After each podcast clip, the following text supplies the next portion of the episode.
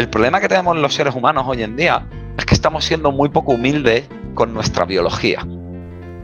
Hola, soy Jordi Teixidó y estás escuchando en clave de proyectos. Supongo que en los podcasts habrás podido escuchar muchísimos que tienen que ver con la autoayuda.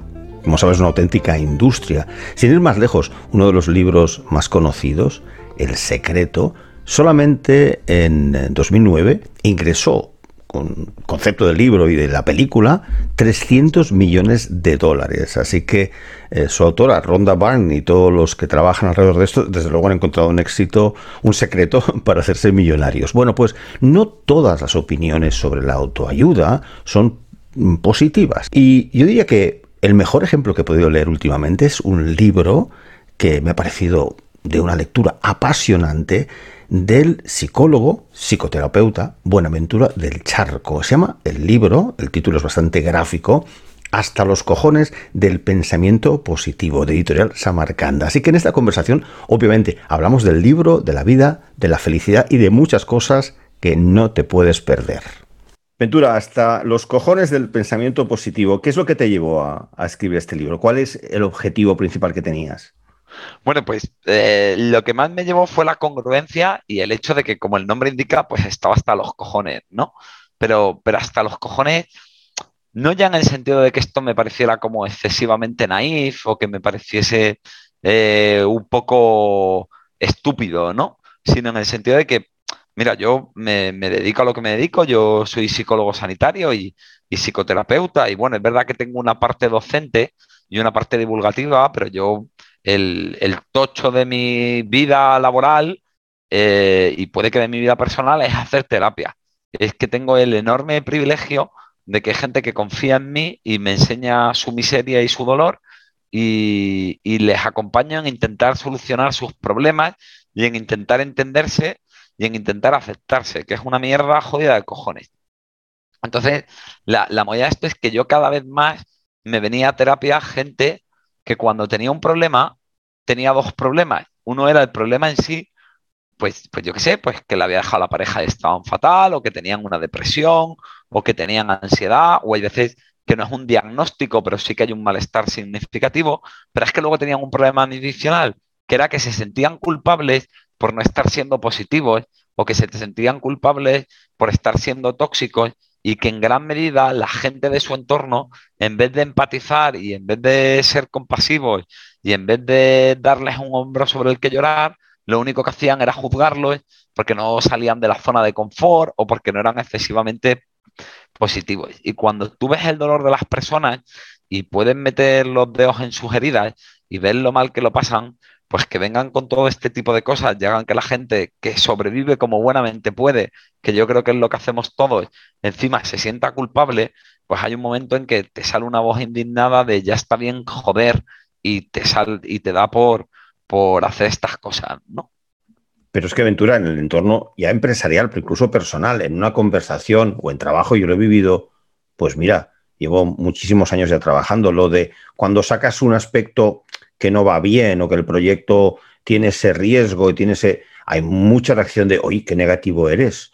Y no hemos de enfocarlo así, ¿no? Hemos de enfocarlo en positivo. Una cosa que comentas en tu libro es esta, y yo creo en algún episodio más lo hemos comentado, somos una cultura extremadamente débil, ¿no? O sea, eh, no podemos con el conflicto. Parece como que todo tiene que ir sobre, sobre ruedas, todo son sonrisas, y que cualquiera que salga de ese guion, ¿no, Ventura? Pues, sí, o sea, yo, yo creo que es humillado públicamente. Eh, estamos creando una cultura más blanda que la mierda de pavo, si, me permiten la, expresión, Jordi. Porque, porque vamos a ver, eh, vamos a, entendernos en esto, ¿no? Es decir, eh, tenemos una cultura en la que tenemos una aversión profunda al malestar. Tenemos una aversión profunda a todo lo que no sea agradable, a todo lo que no sea nihilista, a todo lo que no sea estéticamente perfecto desde que tenemos las redes sociales, ¿no? Entonces, el, problema es que el tiene que ser bonito y agradable y tiene que ser divertido, se ha convertido en un imperativo moral, ¿entiendes? y, esto es algo muy peligroso, uno, porque, porque fíjate, al final de lo que estamos hablando es de suprimir el espíritu crítico, y dos, de lo que estamos hablando es de no aceptar la realidad tal y como es, sino de distorsionar la realidad y enfocarla de tal manera que todo parezca chupi guay. Porque en el fondo es eso y no otra cosa a lo que nos invita el pensamiento positivo. Nos invita a la deshonestidad, nos invita a que, a que en vez de que aceptemos las cosas tal y como son, que a veces serán agradables y a veces serán una mierda, lo que nos están diciendo es que lo deformemos y que nos pongamos a ver la parte que sí funciona. Y creo que esto o es muy cobarde o es muy estúpido, pero sobre todo es profundamente deshonesto. Voy a, ponerte a prueba, a una prueba.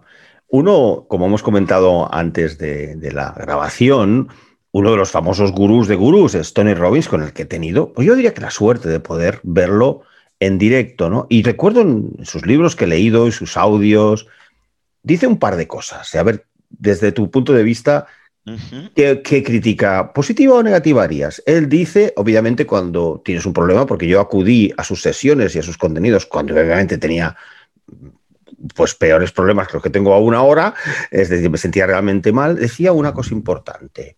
A ver qué opinas de esto. Cuando te levantas por la mañana, haz un ejercicio cada mañana, yo no, no, no acababa de cumplirlo, ¿eh? del agradecimiento de las tres cosas por las cuales estás agradecido. Que eso me suena mucho a lo de enfocarme al pensamiento positivo, ¿no? De, ¿Por qué estás contento? ¿Qué, ¿Qué te gusta de tu vida? ¿Qué opinas de eso? ¿Ese es un consejo de los que entran en los que tú aceptarías o dirías, no, es vaya mierda de consejo? pues mira, te, te, voy a contestar, ¿vale? Lo primero es con una reflexión, ¿vale? De, de, bueno, pues es verdad que Tony Robbins o sea, el mínimo lo que es indiscutible es, que es un primer espada y un jefazo de la comunicación, ¿vale? O sea, ese tío sabe comunicar y, sabe vender y sabe transmitir, ¿eh? que, oye, que me parece genial. Y es verdad que, muchos saben mucho, es decir, yo, yo no invalido la totalidad, pero sí que hay una cosa que eh, en el libro lo comento alguna vez de pasada, pero que a mí me parece que, que es algo importante. Y mira, al final lo que le ocurre a la mayoría de los, de los gurús y de los conferenciantes o de la gente que hace un cursillo de un fin de semana es que no ven pacientes. Es decir, es que no ven la realidad de un proceso de cambio. Y te pueden decir cosas que a nivel teórico suenan muy bonitas y muy lógicas, pero que luego con la realidad no aguantan un asalto.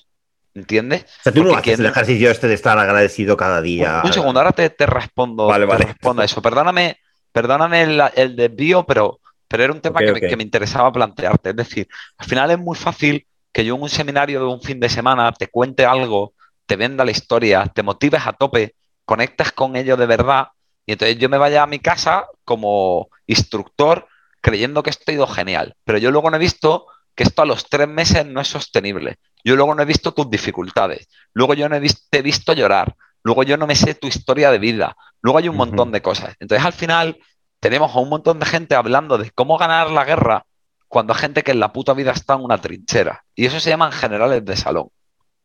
Esa era la primera reflexión que yo te quería hacer.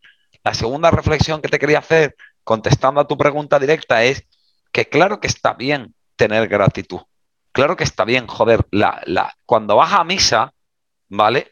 Que, bueno, que eso es otro tema, pero que yo creo que en la religión hay muchas cosas muy interesantes a un nivel antropológico. Cuando tú vas a misa hay un momento que te dicen, mira a ver qué necesitas, qué le pides a Dios, pero también hay un momento que te dicen, mira a ver qué va bien en tu vida, por qué le das gracias a Dios. Y también te dicen, mira a ver en qué tienes que pedirle perdón a Dios. Pues claro que sí, porque hay momentos en los que está bien que veamos todos si estamos siendo un poco hijos de puta o no, hay momentos en los que está muy bien que por muy mal que estemos, hay otras cosas que sí funcionan y está muy bien también que veamos qué necesitamos en nuestra vida. Muy bien, yo siempre voy a estar a favor de la conciencia. Pero hay una parte que me parece un poco cruel, que son dos cosas, que es a una persona que está extremadamente mal porque está teniendo un problema, que tú le pidas que se ponga a mirar lo que sí funciona en su vida y que tiene que tener un gran sentimiento de gratitud. Y que si no, eso no la alegra o que si no consigue conectar con eso, es que hay algo que está haciendo mal. Y encima le culpabilices por ese malestar. Porque yo qué sé, pues mira, a mí la vida ahora no me importa contarte algo personal. Gracias a Dios, oye, joder, pues mira, lo del libro Jeff Bestseller está funcionando súper bien, tengo más trabajo que nunca, he subido las tarifas, O sea, pues la verdad que toda esa parte me va muy bien y estoy muy agradecido. Pero también te puedo decir que este jueves la tía con la que estaba ilusionado y con la que estaba empezando a salir me ha dicho que se acabó lo que se daba. Y, bueno, está bien que yo pueda ver lo bueno, pero creo que, creo que a lo mejor si esto me pasó el jueves, es un poco cruel pedirme a día de hoy, que no ha pasado ni una semana, que yo me tenga que levantar todos los días con gratitud y no muerto de pena o cagándome en la puta, porque la primera niña que me cuadra en un montón de tiempo, pues resulta que me ha dicho que se acabó el turrón. Entiendo. Eh, yo en, eso he conectado mucho con el libro. Mira, déjame de conectarte algo también personal. En el año 92 perdí con muy pocos meses de diferencia a mi hermano y a mi padre de cáncer. Joder, qué Nos quedamos, mi madre y yo. Yo sé también, porque he leído tu libro, eh, tu situación en cuanto a muertes familiares. ¿no? Siempre pensé, Ventura, no fui a terapia. Esto hace 28 años.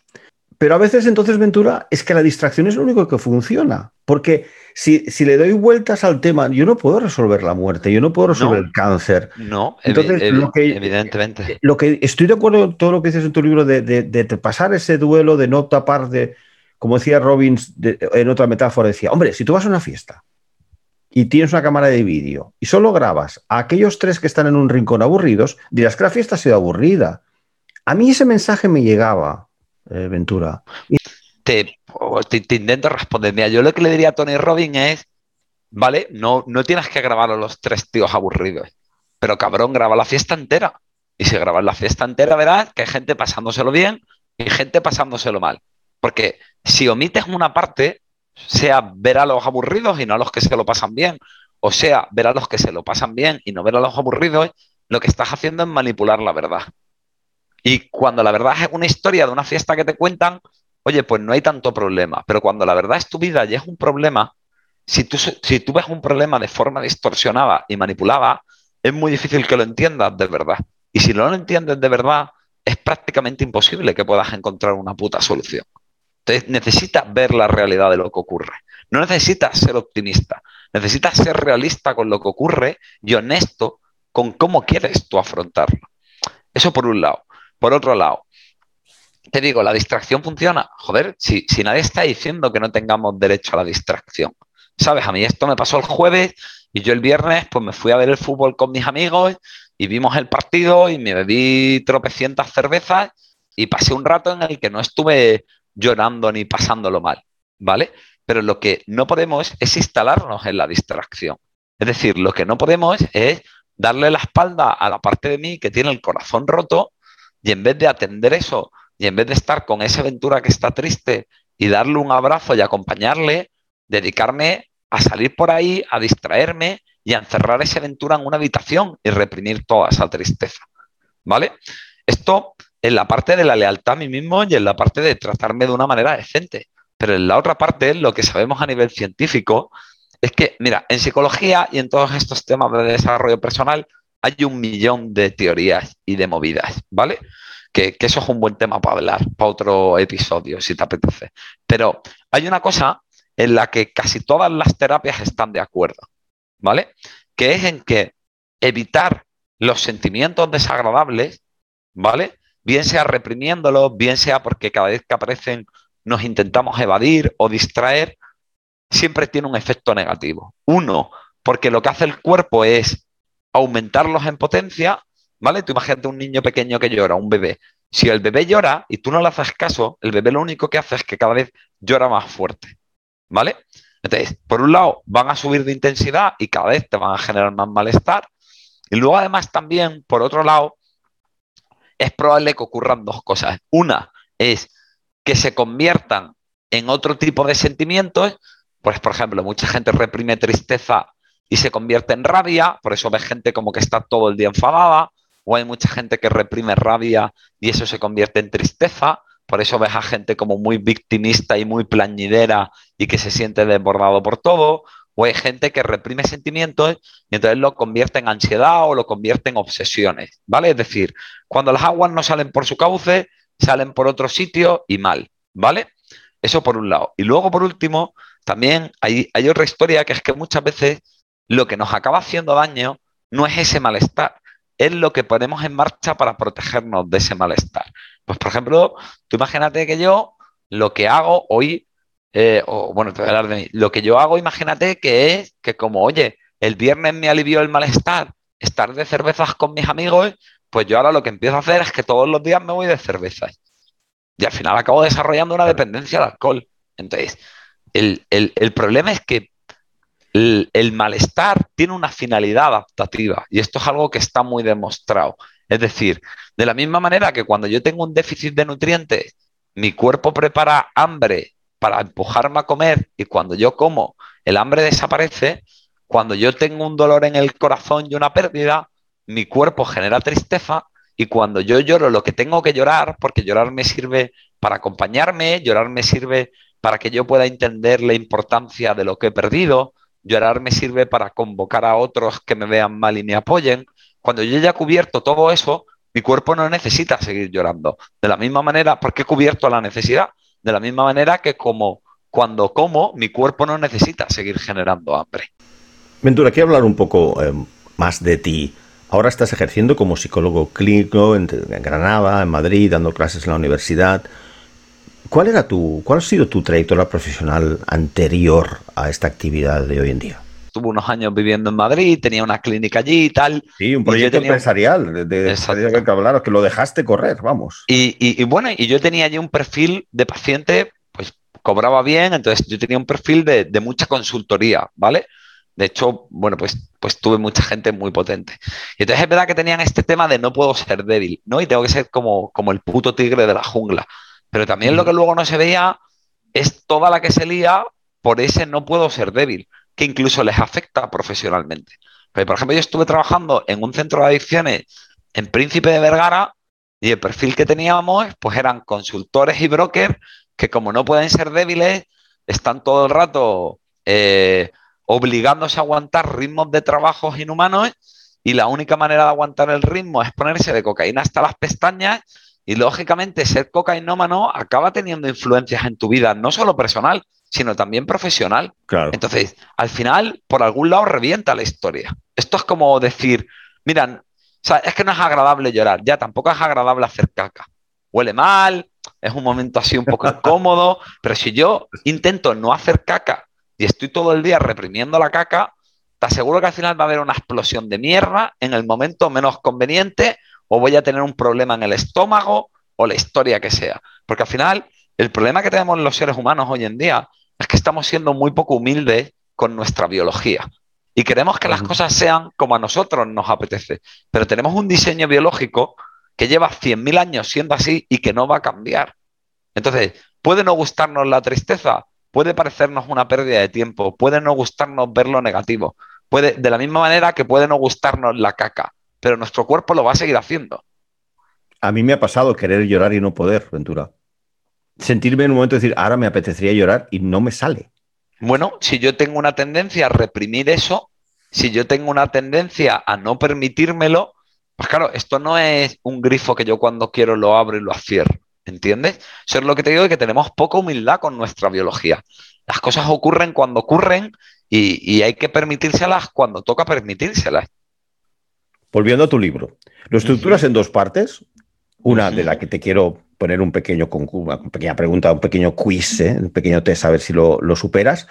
Es ¿por qué el pensamiento positivo es pernicioso iatrogénico, usa palabras médicas que en el libro, y en general una buena mierda. Esta es la primera parte. La segunda parte, a los, a los seguidores de Clave de Proyectos que recomendamos muchísimo este libro, que yo lo voy a leer y releer no sé cuántas veces, es la segunda parte, que es alternativa al postureo actitudinal positivo o cómo tratarte con decencia en vez de hacer el gilipollas. ¿eh? Es decir, que el vocabulario es claro, divertido, rotundo y útil. Y en la primera parte vamos a poner aquí un, test a nuestro amigo Ventura. Mira, yo vivo cerca de Barcelona, Ventura. Entonces, el otro día eh, dije, vea, tengo que ir a aparcar en, en, la calle Valencia, que está muy llena de coches. Yo creo, estoy visualizando ese aparcamiento libre en hora punta que voy a encontrar en la calle Valencia. Y efectivamente fui con el coche y me encontré el aparcamiento allí y pude aparcar.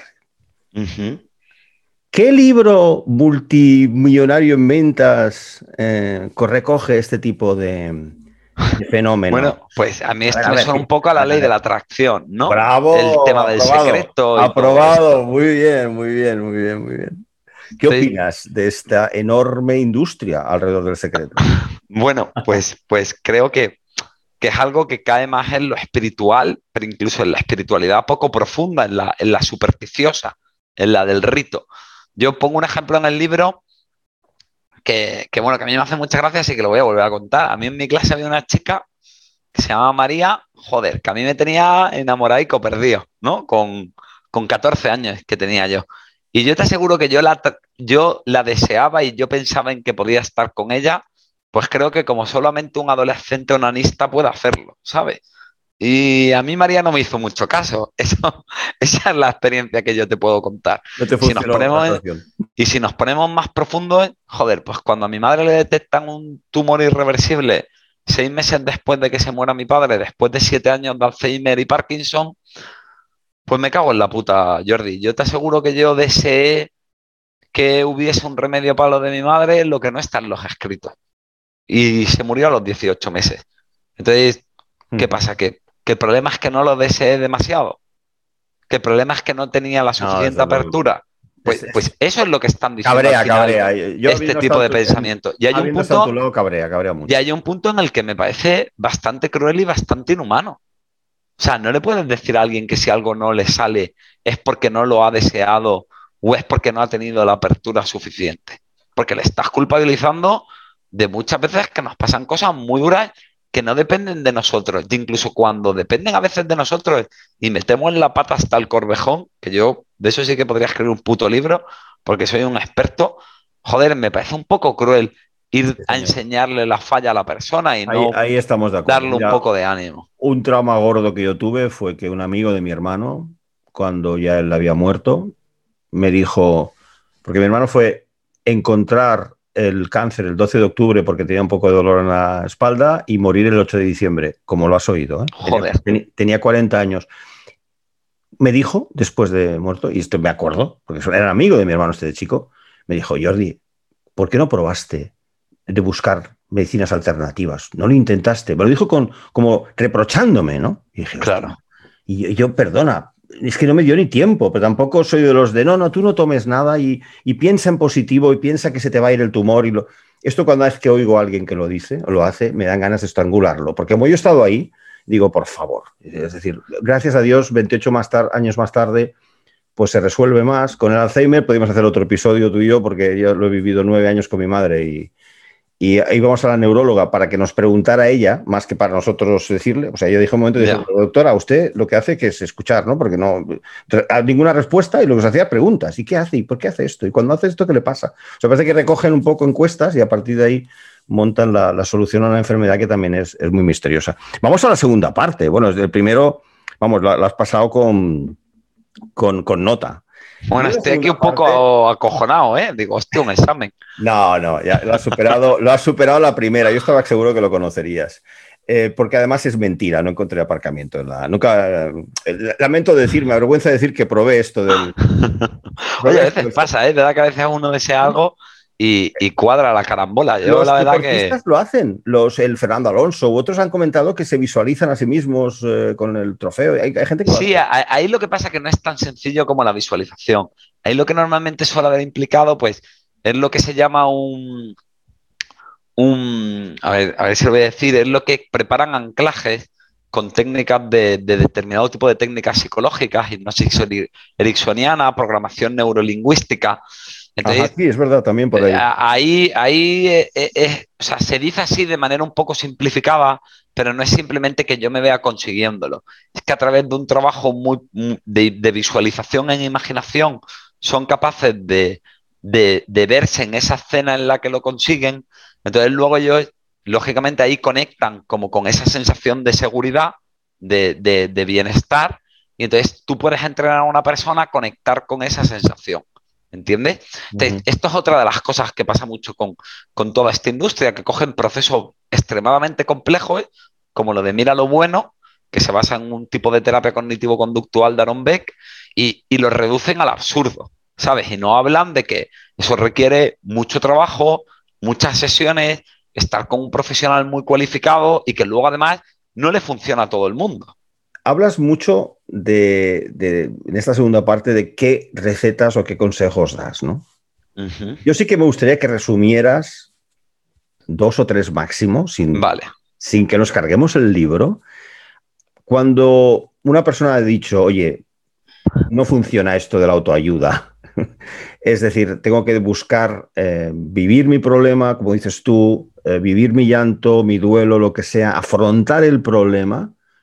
¿Cuál es la manera en que, digamos, crecemos, desarrollamos una vida más saludable? En general, ¿cuáles son los consejos que, acabando ya este, esta entrevista darías a nuestros oyentes de cómo deben enfocar sus objetivos profesionales, personales? ¿Desde qué tipo de marco psicológico? Vale, mira, para mí es una actitud que se fundamenta en tres cosas, ¿vale? En tres patas. Una, la conciencia, es decir, darme cuenta de lo que está ocurriendo en mi vida, porque las personas, eh, eh, y fíjate, esto de la conciencia suena muy a, filosofía barata, pero es verdad que nuestro cerebro lo que intenta es funcionar en automático, ¿vale? Y entonces hay muchas veces que nos acostumbramos a determinado tipo de situaciones en nuestra vida y que somos poco conscientes o bien de lo que está pasando o bien de cómo nos hace sentir. Sobre todo lo que más nos cuesta por, todo este rollo del pensamiento judeoplatónico cristiano y de que somos unas culturas que negamos mucho lo emocional y que tenemos poca conciencia introspectiva, ¿vale? Tendemos mucho a no mirar cómo nos estamos sintiendo con lo que ocurre. Casi siempre que alguien te habla de un problema, te habla de lo que pasa y te habla muy poco de cómo se siente. Pero claro, entonces eh, eh, estamos omitiendo una parte muy importante de la información, que es cómo estoy viviendo yo lo que me ocurre en mi vida, que teniendo en cuenta que somos los protagonistas de nuestra vida, joder, pues tendría que ser casi lo que más nos importa. lo primero, conciencia de qué está pasando y cómo me estoy sintiendo yo con, con, esto que ocurre y de entender por qué hay cosas que aunque pueden parecer una tontería, a mí me duelen o me importan de verdad. La segunda historia, Jordi, creo que es honestidad, que es honestidad en reconocer eso de lo que empezamos a tomar conciencia, porque muchas veces implica ver cosas de nosotros o de lo que ocurre en nuestra vida que no nos gustan. Darme cuenta que, pues yo qué sé, el otro día tenía un paciente que se estaba dando cuenta de que su padre era un cabrón y le había tratado súper mal toda la vida. Joder, tener honestidad y reconocer que odias a tu padre porque tu padre ha sido un mal nacido contigo toda la vida, aunque con tu madre y con tus hermanos haya sido bueno, pues no me parece que sea fácil tener esa honestidad. Y luego también honestidad Perdona, ¿se ha dado cuenta con la terapia de eso? Se ha dado cuenta con la terapia de eso. Sí. Luego también hay otra parte en la que, entiéndeme, yo no se lo he dicho, esa es la conclusión a la que él ha llegado teniendo esa conciencia y mirando sus propios sentimientos y, viendo de dónde vienen. Claro, cuando, cuando se da cuenta de que lleva no sé cuántas sesiones contándome un montón de cosas duras que le ha hecho su padre, pues claro, empieza a atar cabos, ¿entiendes? Luego, por otro lado, hay otra parte en la que la honestidad también es porque la sociedad continuamente nos da un modelo de las cosas y tenemos que ser honestos en si ese modelo nos cuadra o no. Por ejemplo, a este paciente mío, la sociedad nos, nos plantea una idea de, que, de, que, de que a tu padre tienes que quererlo y que tu padre es una persona que te quiere. Entonces, la honestidad de darte cuenta de que algo que socialmente nos dicen que es así no puede serlo en tu caso, pues también es muy complicado. O sea, hoy en día, gracias a Dios, porque está súper normalizado. Pero tú imagínate la honestidad que había que tener antes para reconocer que eras homosexual o que eras bisexual. Entonces, la, segunda pata es la honestidad y, con una última cosa también, que es también la de qué precio estamos dispuestos a pagar. Porque mira, todo en la vida tiene un precio. Por desgracia, todo en la vida tiene un precio. Y muchas veces nos torturamos con cosas y nos embarcamos en cosas sin pararnos a mirar si honestamente nosotros estamos dispuestos a asumir el precio que tiene. Mira, por, ponerte un ejemplo personal, yo nunca he hecho deporte, nunca me ha gustado un carajo el deporte, pero tengo dos hernias discales y me dijeron que tenía que ponerme a fortalecer la espalda y a perder peso y me puse con un entrenador personal. Llevo ya pues mis dos añitos con mi entrenador personal. Total, que me coja Antonio, que es como se llama mi entrenador, que es más apañado con un jarrillo lata y me dice, oye Ventura, tienes una buena genética, tienes, tienes un cuerpo muy agradecido, fíjate cómo estás y todavía no estás en serio. si te cuidas la alimentación a tope y, te pones a hacer deporte, en poco tiempo tú puedes tener un cuerpazo escultural. Yo además que soy así muy narcisistilla y que me encanta gustar y que soy un poco golfo, no me importa decirlo, pues claro, yo pensé, joder, claro que sí, me voy a poner a tope. Pero luego empezó el tío ahí a contarme todo lo que yo tenía que hacer, de tirarme todo el día comiendo proteínas, de no beber alcohol, de cómo tenía que tener un montón de organización para poder hacer una comida cada no sé cuánto tiempo, contabilizar los gramos de proteínas que me tomaba. Sinceramente, yo honestamente me di cuenta pues que prefiero estar un poco menos fuerte y beber cerveza. ¿Entiendes? Por, mucho que, que, me digan eso. Y luego la tercera cosa, ¿sabes? Que, entiéndeme, y esto es una decisión, bueno, pues fácil y de risa y tal, pero yo también he tenido padres que, esto lo tengo mucho, gente que se plantea, ¿me divorcio y dejo de ver a, todo, a mis hijos todos los días? O, vale, no estoy bien con mi mujer, pero es que yo quiero seguir viendo a mi familia. Entonces, la honestidad de qué precio estoy dispuesto a pagar, me parece que es algo muy complicado. Y luego para mí hay una tercera pata que es la lealtad con uno mismo y, con perdón de la expresión, los cojones o los ovarios, poniéndonos políticamente correctos, de, de comprometernos con eso que hemos visto y con eso que somos honestos y defenderlo hasta el final. Y ser leales, porque esa lealtad es lo único que nos permite eh, eh, hacer frente y es lo único que nos permite, no que la vida nos salga bien, porque la vida no depende de nosotros, pero te aseguro que hay una paz interior de la hostia, pero de la hostia, en hacer aquello que nosotros entendíamos que teníamos que hacer. Y para eso hay una parte en la que tiene que haber mucho compromiso con nosotros mismos y muchísima lealtad. Si me lo permites, me voy a poner un poco cursi para compensar que he estado hablando como un albañil todo, el podcast al, final y te voy a leer literalmente un, párrafo de, mi libro, que bueno, que parezco Paco Umbral, pero es verdad que yo, este párrafo me gustó mucho. Y digo, me quiero, es la razón para enfrentar todos los dolores, es la fuerza que nos hace levantarnos siempre, es el combustible del cambio, es el bálsamo de todas las heridas, es el refugio ante todas las desgracias, es la espada que empuñamos en la batalla. Y eso es lo que yo creo. Lo que yo creo es que para el amor hacia uno, porque en, Granada decimos estos son amores y no buenas razones. El amor es un verbo, es algo que se actúa, no es una idea declarativa.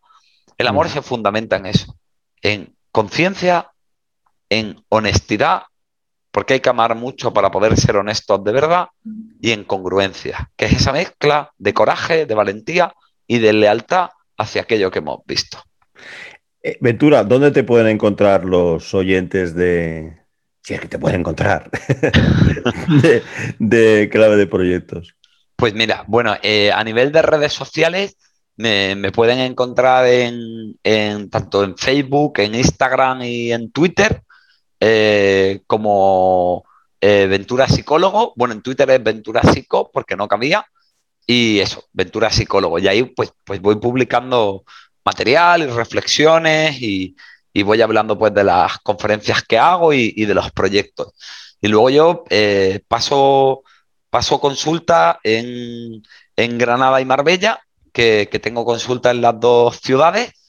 Y, luego, por otro lado, mi actividad docente, pues la realizo en la, ciudad de Granada. Sí que es verdad que, que, bueno, que ahora con lo del libro y también por todo este tema de la pandemia, pues he empezado también un poco con el tema de la psicoterapia online, que también he de reconocerte que no es lo que más me gusta, porque a mí me gusta poder tocar al paciente y darle un abrazo cuando llora y todo eso. Y llorar con él, como comentas. Y llorar, exacto, y, llorar con él, pero, pero bueno, sí que es verdad también que, hago, que hago terapia online y que la información de contacto pues lo tienen eso en mis redes de Ventura Psicólogo o en mi página web que es www.venturapsicólogo.es hasta los cojones del pensamiento positivo y encantados de haberte tenido aquí en Clave de Proyectos. Ventura, muchísimas gracias. Nada, Jordi, muchísimas gracias a ti. La verdad que ha sido un rato súper agradable y, te agradezco mucho cómo, cómo, lo han manejado, incluso el hecho de que, oye, de, que me, confrontes con otros enfoques y otras visiones y experiencias,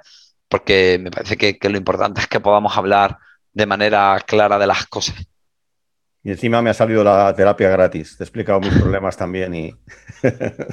Al menos la primera sesión no sé, yo, yo, te he contado también problemas míos, ¿eh? No sé yo quién le tiene que pagar a quién. Lo que sí debes tomar de los grandes gurús, Ventura, es la manera en que venden sus servicios. Esos son, son maestros, ¿eh? No, no, son maestros. Primera sesión gratuita, este webinar, apúntate que es gratis y luego tacatá. Claro, también sabes qué es lo que pasa, que yo entiendo que ellos están vendiéndote una cosa y para mí es sanidad. Entonces a mí comercializar la sanidad es algo que mercantilizar la salud humana es algo que me parece muy delicado. Pues los coaches, eh, gurús y asesores de ese sentido, vamos, existen a, patadas ahora mismo y, como tú dices muy bien en el libro, del todas las ideas que recoges, pero ¿qué experiencia han tenido? Lo has comentado también en el episodio. ¿Qué, confrontación clínica has tenido, esas personas que acuden a ti igual no tienen un problema de gestión, tienen un problema psicológico. Necesitarían un, asesoramiento profesional. Y, eso es el que yo creo que en España, especialmente y en otros países también, sigue viéndose, como tú también te comentas en el libro, como si fuera un problema. ¿no? el paciente está mal visto, parece que ir al psicólogo es que estás ya mal de la cabeza. Ha ido cambiando, ¿no? Pero yo hace 28 años eso me influyó. No, y, como que era débil. Si me iba al psicólogo, claro. era un débil, porque oye, se está muerto tu padre, tu hermano, pero en fin, tú eres. A pechuga, claro. No, hace tanto, ¿eh? ¿Tú eres hombre bastante o qué? O sea, mira, yo, te puedo hablar de mi experiencia como paciente, que, que ahora estoy de nuevo en terapia. Pero yo me acuerdo que cuando me hice la primera terapia, yo me la hice porque en España no es obligatorio por ley, que eso explica muchas cosas de por qué está la psicología tan mal en este país, pero en la mayoría de países occidentales, si tú quieres ejercer de psicoterapeuta, tienes que tener certificada una serie de horas de terapia. Te tienes que hacer como un año, año y medio de terapia, ¿vale? Y mm. entonces, en España no lo obligan por ley, pero bueno, como yo quería ser muy buen psicólogo y en ese momento estaba ahí como muy ambicioso con eso, yo dije, bueno, pues si en todos los países lo piden, tiene que haber un motivo, así que yo me la voy a pagar de mi bolsillo y me voy a hacer una terapia. Y entonces, nada, cogí, cogí ahí a Juan Pedro Núñez Partido, que es el director de, psicología de ICADE, de la Universidad Pontificia de Comillas, el jefe de estudios. Le dijo, oye, mira, Juan Petal, yo quiero hacerme una terapia contigo y tal. Y yo entré como muy convencido de, bueno, esto yo lo hago porque busco la excelencia profesional. Para mí esto no me hace ninguna falta. Joder, no me hace ninguna falta. La puta que me parió. O sea, yo me metí ahí unas lloreras y yo me di cuenta de una parte oscura de mí que yo no quería mirar, que fue una pasada. Y, de verdad que a mí me, cambió la vida en, lo personal y en lo profesional. Y mira que yo no tenía ningún diagnóstico definido, ¿sabes? Entonces yo creo que, conocer es lo único que nos da libertad. Y que como dice Jung, y voy a acabar así, que queda como muy poético, nadie se ilumina fantaseando figuras de luz, sino haciendo consciente la propia oscuridad. Y creo personalmente que necesitamos mucha luz porque la vida muchas veces es muy dura y muy confusa. Muchas gracias, Ventura. Nada, muchas gracias a ti, Jordi. Extraordinario libro este de Hasta los cojones del pensamiento positivo. Te lo recomiendo, yo lo voy a releer, lo voy a leer por segunda vez. Soy Jordi Tesido, gracias por escuchar en clave de proyectos y hasta el próximo episodio.